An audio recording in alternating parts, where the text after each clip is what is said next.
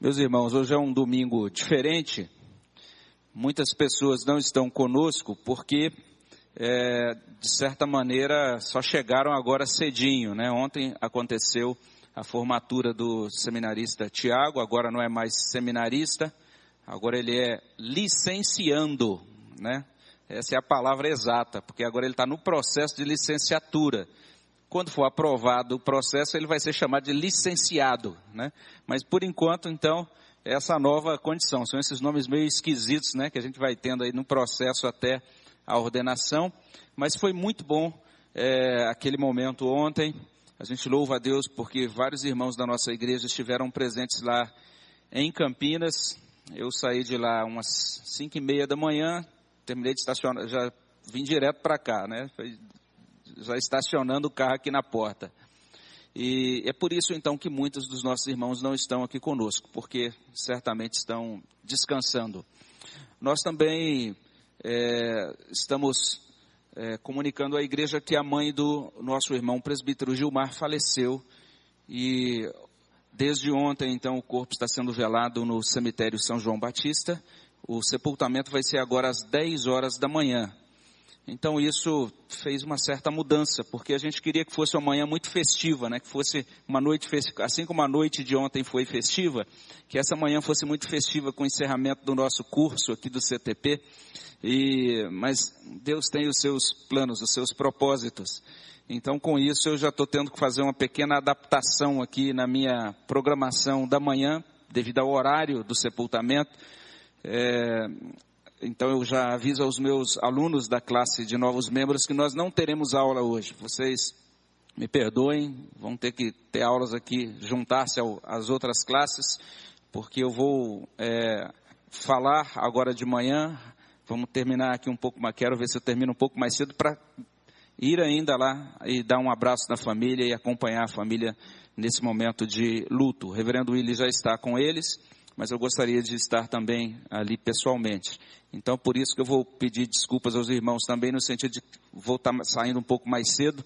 Não é que eu estou fugindo do culto, né? Nada disso, mas é porque eu quero, eu quero estar lá também, é, cumprimentando a família do presbítero Gilmar, que é um irmão querido e que tem dado essa contribuição tão importante para as nossas escolas dominicais aqui na coordenação desse trabalho da escola dominical. Então eu peço a você que ore e peço a bênção de Deus também sobre a vida do Gilmar, é, que certamente precisa das nossas orações. Eu peço a você também que nesse momento abra a sua Bíblia na segunda carta de Paulo a Timóteo. E eu convido você a ler verso 14 e também 15. Segunda Timóteo capítulo 2, versículos 14 e 15. Mesmo assentados, nós vamos ler reverentemente, em seguida nós estaremos orando.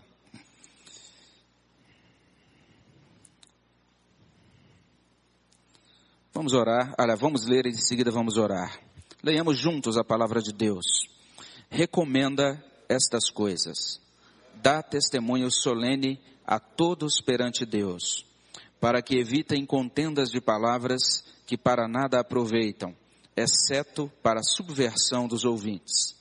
Procura apresentar-te a Deus aprovado, como obreiro que não tem de que se envergonhar, que maneja bem a palavra da verdade. Vamos orar. Senhor, no nome de Jesus, nós te damos graças pelo privilégio de estarmos na tua presença, pela bênção, Senhor Deus, de sermos chamados teus filhos pela graça, Senhor Deus, do Teu Espírito Santo nos nossos corações, pelo chamado do Teu Evangelho, Senhor, pela grandeza, Senhor Deus, da Tua misericórdia. Nós te damos muitas graças, Senhor Deus, porque sendo tão grandioso, o Senhor se preocupa conosco, o Senhor presta atenção em nós, visita-nos com o Teu amor, ó Deus, a cada dia, nos sustenta, nos toma pela mão e nos chama de a menina dos Teus olhos. Muito obrigado por isso, ó Deus. Muito obrigado porque o Senhor nos concedeu a tua palavra. E nesta manhã nós podemos ler esse texto, ó Deus. E nós te agradecemos, porque é nesta palavra que nós temos encontrado sustentação, é por meio dela que nós encontramos o caminho de salvação, de santificação e de consolação para os nossos corações. E pedimos a Deus que esta consolação do Senhor visite agora a família do nosso irmão presbítero Gilmar. Que o Senhor esteja com ele, com, todas, com todos os seus parentes nesta hora. E, ó Deus, que o Senhor abençoe. Abençoa, Senhor Deus, porque sabemos já, de certa maneira, desse contexto de, de lutas que a sua mãe vinha passando, uh, os problemas de saúde. E agora, ó Deus, nesse instante de despedida, pedimos que o Senhor console o teu servo, ó Pai. Que o Senhor abençoe a vida dele. Que o Senhor também abençoe a vida da Célia na recuperação dessa cirurgia e que toda essa família, ó Deus, possa ser cuidada pelo Senhor nessa hora, Senhor. Abençoa, Senhor Deus, o reverendo Willi, que está ali junto daqueles familiares, e abençoa toda a tua igreja nesse dia. Nós ah, também pedimos a tua bênção sobre aqueles nossos irmãos e irmãs que nesse dia estarão também fazendo prova de concurso público, Senhor. Abençoa também a cada um deles. E ó Deus, nós te damos muitas graças nesta manhã pelo nosso, por nosso curso teológico presbiteriano. Obrigado a Deus porque podemos, podemos chegar até aqui. Estamos agora encerrando esse primeiro ano de curso com muita gratidão no, nos corações, porque o Senhor sustentou, o Senhor abençoou muito, Senhor Deus, essa iniciativa. E nós agradecemos a Deus por todos aqueles que trabalharam, agradecemos por cada aluno, agradecemos, Senhor Deus, por cada detalhe, por cada aula que foi ministrada. E pedimos a Deus que tudo isso redunde em muitas glórias para o teu nome e muitas bênçãos, Senhor Deus, para os corações de cada aluno, de cada professor, de cada pessoa envolvida nesse curso. Dirige-nos agora, Pai, nesse instante em que estaremos olhando para a tua palavra e fala aos nossos corações no nome de Jesus. Amém, Senhor Deus. Meus irmãos, como, como eu disse, a ideia era a gente ter uma manhã é, diferente e tendo então uma, uma meditação um pouco mais detalhada aqui nesse texto, mas é, o que a gente vai fazer então é simplesmente pontuar alguns, alguns detalhes, especialmente aqui do verso 15. E eu quero apenas chamar a sua atenção para o contexto geral desta carta, uma carta que destaca muito é, o dever que Timóteo tem como servo de Deus, a necessidade que Timóteo tem de ser é, correto e utilizar os dons que Deus deu a ele, as, a responsabilidade que Timóteo é, tem diante de Deus como líder daquela igreja. Timóteo era líder da igreja, pastor da igreja em Éfeso. Paulo, ele escreveu duas cartas, pelo menos que a gente tem registrado, pode ser que ele tenha escrito mais, mas duas cartas escritas a Timóteo chegaram até nós aqui nas Sagradas Escrituras, e nas duas a gente vai encontrar essa mesma tônica. Paulo animando aquele rapaz, tudo indica que ele era um pastor jovem, Paulo dando a ele palavras e admoestações sábias para que ele pudesse empreender, realizar bem o seu trabalho.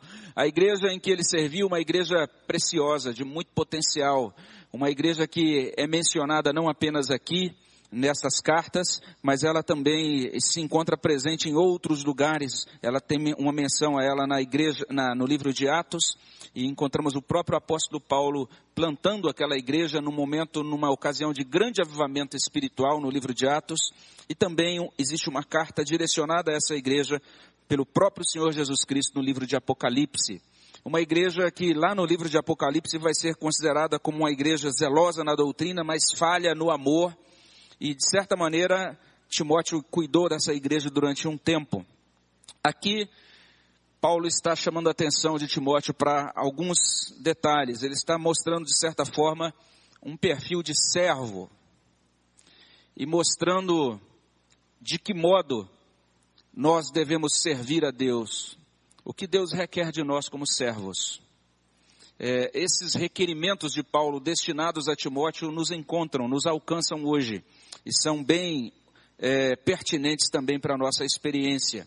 Quando a gente faz esta pergunta diante de Deus, Deus, que tipo de servo o Senhor deseja que eu seja? Como é que eu devo servir ao Senhor?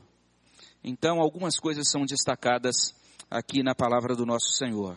A primeira coisa que aprendemos é que devemos ser servos dispostos porque a palavra de Deus, ela está literalmente dizendo que nós devemos procurar. É, essa é a palavra que inicia o verso 15. E esta palavra que é traduzida aí como procura, ela significa literalmente empenhe-se.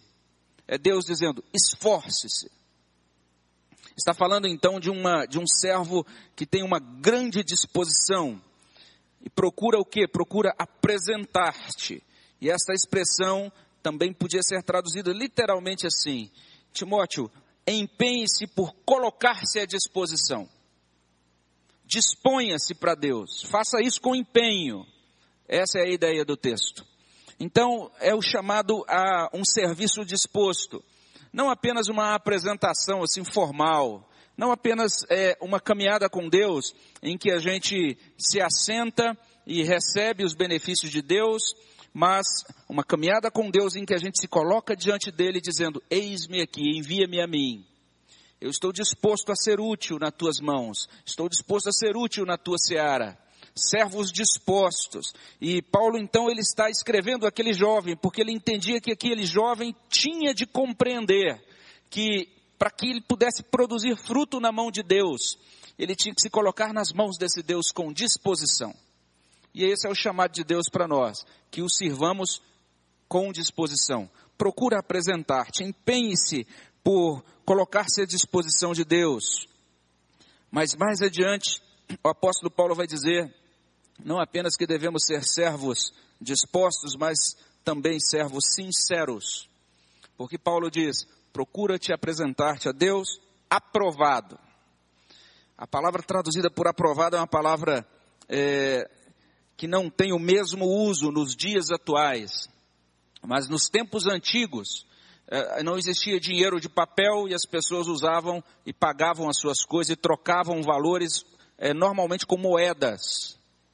E era muito comum que as moedas fossem falsificadas, porque o valor da moeda normalmente tinha a ver com o peso daquela moeda em metal. E as pessoas desonestas então raspavam as bordas das moedas e para retirar o metal. Então, passavam aquela moeda adiante, você pensava que valia tanto, mas ela era algumas gramas mais leve. Era o dinheiro que não era, é, era um, não era considerado um dinheiro falsificado, mas era considerado um dinheiro adulterado. Quando uma moeda, ela de fato era no peso certo, e quando a gente encontrava um comerciante ou alguém então que fazia as trocas comerciais, e esse comerciante era honesto, e ele dizia: "Eu não uso moedas adulteradas, eu não adultero moedas", esse indivíduo recebia o título que é a tradução dessa palavra grega aqui. Ele era chamado de aprovado. Aprovado era um, era um termo então utilizado para o indivíduo que era liter, que, que literalmente era sincero, era honesto. É nesse sentido que Paulo está escrevendo a Timóteo. Procura apresentar-te a Deus aprovado, como alguém que não falsifica nada, como alguém que é genuíno no encaminhamento das coisas, alguém que é correto no encaminhamento da sua vida. Esse é o convite de Paulo a Timóteo esta é a ordenança da palavra de Deus às nossas vidas nesta manhã. E Paulo estabelece que isso tem que ser feito com humildade. Timóteo ele tem que se apresentar como obreiro. Essa palavra obreiro, que é muito usada por nós no meio cristão. Ah, de vez em quando a gente diz isso, a fulano de tal foi designado obreiro para fazer um trabalho num campo missionário ou para trabalhar num campo de uma igreja. Mas essa expressão é, é bem interessante e ela tem uma aplicação ampla. Significa literalmente um trabalhador. Um trabalhador humilde. Um trabalhador que trabalha com e que ganha o pão com o suor do seu rosto. Não era normalmente alguém de muitas posses, mas alguém que entendia: eu sou um servo humilde, eu sou um trabalhador é, simples. E essa ideia, então, servos, nós precisamos nos colocar diante de Deus como servos dispostos, mas também como servos sinceros. E esta, esse serviço sincero, ele sempre vai envolver honestidade e humildade. É isso que Paulo está falando a Timóteo nessa, nesse trecho da palavra de Deus, aqui em 2 Timóteo 2. E não apenas isso, Paulo vai chegar ao ponto de é, explicar de maneira mais clara que quem não atenta para isso, quem não serve a Deus com disposição, quem não serve a Deus com esta sinceridade, ou seja, com honestidade e humildade, passa vergonha pública. Porque ele diz assim: como obreiro que não tem do que se envergonhar. A palavra que é traduzida por envergonhar aqui é uma palavra muito forte. Ela é muito mais do que uma vergonha comum. Ela é a junção, Paulo junta duas palavras, e ele então é, cria ou utiliza então um vocábulo que a gente podia mais, entender mais ou menos assim. É como se você pegasse o vexame de uma pessoa e colocasse num lugar alto. Imagine alguém andando com um carro de som, por exemplo, com um som bem alto, falando das coisas vergonhosas de determinada pessoa. Ou alguém colocasse uma bandeira, um banner bem destacado, falando sobre os pecados ou as vergonhas de uma pessoa. É sobre isso, é exatamente essa palavra que Paulo está usando. Você, Timóteo, deve colocar-se disposto nas mãos de Deus, com integridade, para que você não tenha do que se envergonhar, para que você não cause vergonha, vexame público. Essa é a ideia do texto. Ele está dizendo que quem não serve a Deus, então, com disposição e não serve a Deus com sinceridade, passa vergonha publicamente. Essa é a ideia. Mas não apenas isso. Em terceiro lugar, Paulo também nos diz que nós devemos servir a porque ele diz que devemos fazer isso como quem maneja bem a palavra da verdade. Então a ideia é literalmente essa, que nós precisamos servir a Deus de forma eficaz. E só serve eficazmente aquele que é fiel à sã doutrina. Porque essa expressão que é traduzida como maneja bem, aqui nós temos duas palavras no português, lá na língua original é uma palavra só. Ela tem literalmente uma relação com um termo que a gente usa muito, ou pelo menos no âmbito cristão a gente usa muito, que é a palavra ortodoxia. Paulo literalmente está dizendo isso lá na língua grega. Você deve cortar reto. Você deve seguir por um caminho reto. É a ideia de é, de sanidade, de pureza doutrinária, de qualidade naquilo que ensina, naquilo que prega. Você deve manejar bem a palavra da verdade. Você deve utilizar essa palavra da verdade segundo a sã doutrina, de maneira correta, de maneira ortodoxa. Isso é extremamente importante, irmãos, porque nos dias de hoje, ortodoxia está sendo considerado algo que não tem importância. Tanto importa uma pessoa crer ou pregar algo que seja verdadeiro ou algo que seja meio verdadeiro e meio falso, desde que agrade os ouvintes. A revista Veja dessa semana trouxe um pastor, uma entrevista de páginas, nas páginas amarelas, de um pastor que dirige ou pelo menos dirigiu até pouco tempo, uma grande igreja nos Estados Unidos, uma igreja com cerca de 8 mil frequentadores. E esse pastor ali, naquela entrevista nas páginas amarelas, ele diz claramente que o inferno não existe, que não há juízo final, que Deus, para ser bom, ele não pode mandar ninguém para o inferno. Ele diz: o Deus que Jesus prega ou ensina não pode ferir ninguém. É o que aquele pastor nas páginas amarelas de Veja, é, diz na reportagem desta semana que passou. E aí então o repórter pergunta para ele: então você está dizendo que Deus mandou Hitler para o céu? E, eu, e, o pastor não consegue se responder bem essa, essa pergunta. E de, vale a pena depois você ler a entrevista, porque o entrevistador deixa aquele pastor de calças curtas. Ele não consegue dar respostas bíblicas, porque ele não está preocupado com a sã doutrina. Quando a gente não valoriza, não entende o que é a palavra, Paulo diz: essa palavra é a palavra da verdade. A, a, o modo como Paulo escreve isso é muito forte. Significa não apenas que a Bíblia é um livro com algumas verdades religiosas. Está dizendo que a Bíblia é a palavra que contém a verdade sobre a realidade, a verdade sobre a totalidade da vida. é a verdade absoluta para todas as horas, para todos os contextos. Paulo está dizendo isso. Timóteo, a gente precisa servir a Deus. E precisa servir a Deus como servos capazes. Só é servo capaz aquele que segue a sã doutrina, que segue por um caminho reto e que entende que essa palavra não é qualquer coisa, não é algo inventado por homens, mas é a palavra de Deus, a verdade absoluta sobre toda a realidade. Se você der uma olhada depois nos contextos próximos, os versículos que precedem, os que seguem a esse texto, de 2 Timóteo, capítulo 2, verso 15, você vai perceber que essa, é, essa é a intenção de Paulo, destacar a, a busca e o apego à verdade de Deus.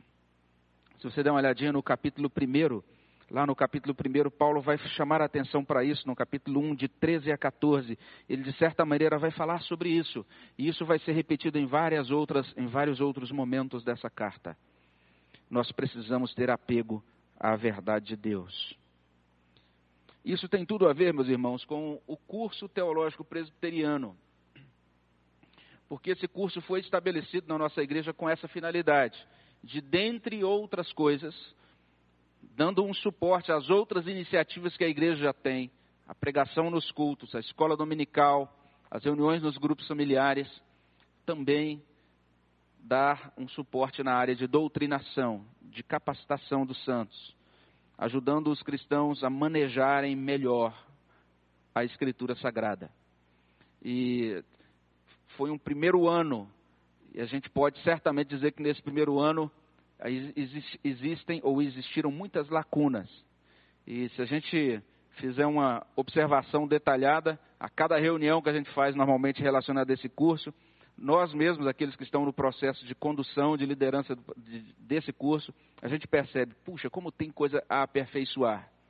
Mas a gente louva muito a Deus por isso, porque a gente entende que, apesar das lacunas existentes nesse, nessa primeira edição do curso, ele foi útil, foi usado por Deus para que os alunos fossem aperfeiçoados e fossem capacitados a manejar melhor a palavra da verdade. Nós louvamos muito a Deus então por Sua palavra. E você então que ama ao Senhor, precisa entender que isso exige então o amor então à palavra do Senhor. Sirvamos a Deus com essa disposição de todo o nosso coração. Sirvamos a Deus honestamente, humildemente e sirvamos a Deus como servos capazes. Amém, meus irmãos? Vamos orar ao nosso Deus? Senhor, obrigado, Pai, pela tua graça de nos alcançar com o teu evangelho. E agora, Deus, querer nos usar como servos. Ajuda-nos, ó Deus, a sermos servos fiéis, que agradem o teu coração. Ajuda-nos, ó Deus, a valorizar todas as iniciativas da tua, da tua igreja, para que possamos de fato, ó Deus, desfrutar de cada oportunidade que temos para aprender mais da tua palavra, para aprender mais, Senhor Deus, das verdades do Senhor e que isso produza transformação nos nossos corações. E, ó Deus, que com isso nós sejamos úteis para que outras pessoas conheçam a tua graça. E, ó Deus, para que o teu nome seja honrado acima de todas as coisas. É o que pedimos e agradecemos no nome de Jesus. Amém, Senhor.